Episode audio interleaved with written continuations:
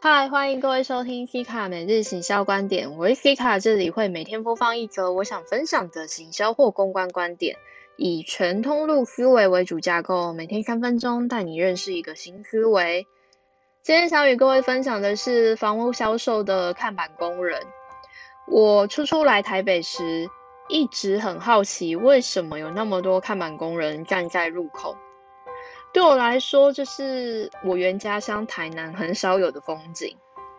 这也才理解之前看蔡明亮导演拍的《郊游》，他是在谈什么。有一阵子的我会很想要了解这些人的身份，于是我会带着两杯冰绿茶或是红茶，请他们喝，顺道聊聊这个工作以及他们过去在做什么。总结其实都是港口狼。但因为这里我想谈是行销，姑且就先不谈这些人的劳动问题。如果大家有兴趣的话，也欢迎告诉我，或许有机会可以来开开辟一个讲题。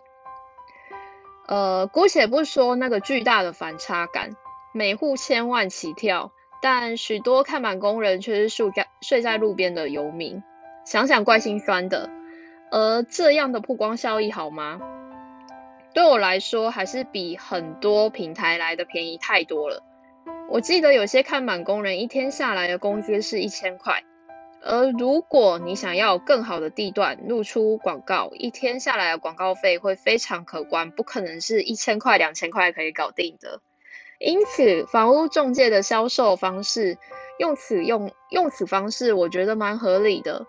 你花钱买报纸、地段，或者是捷运曝光。所花的钱换成人工时薪两百，或是整日一千，想想的确买媒体广告真的是太贵了。不过有趣的是，这一年来房屋销售也渐渐受到了线上露出的重要性。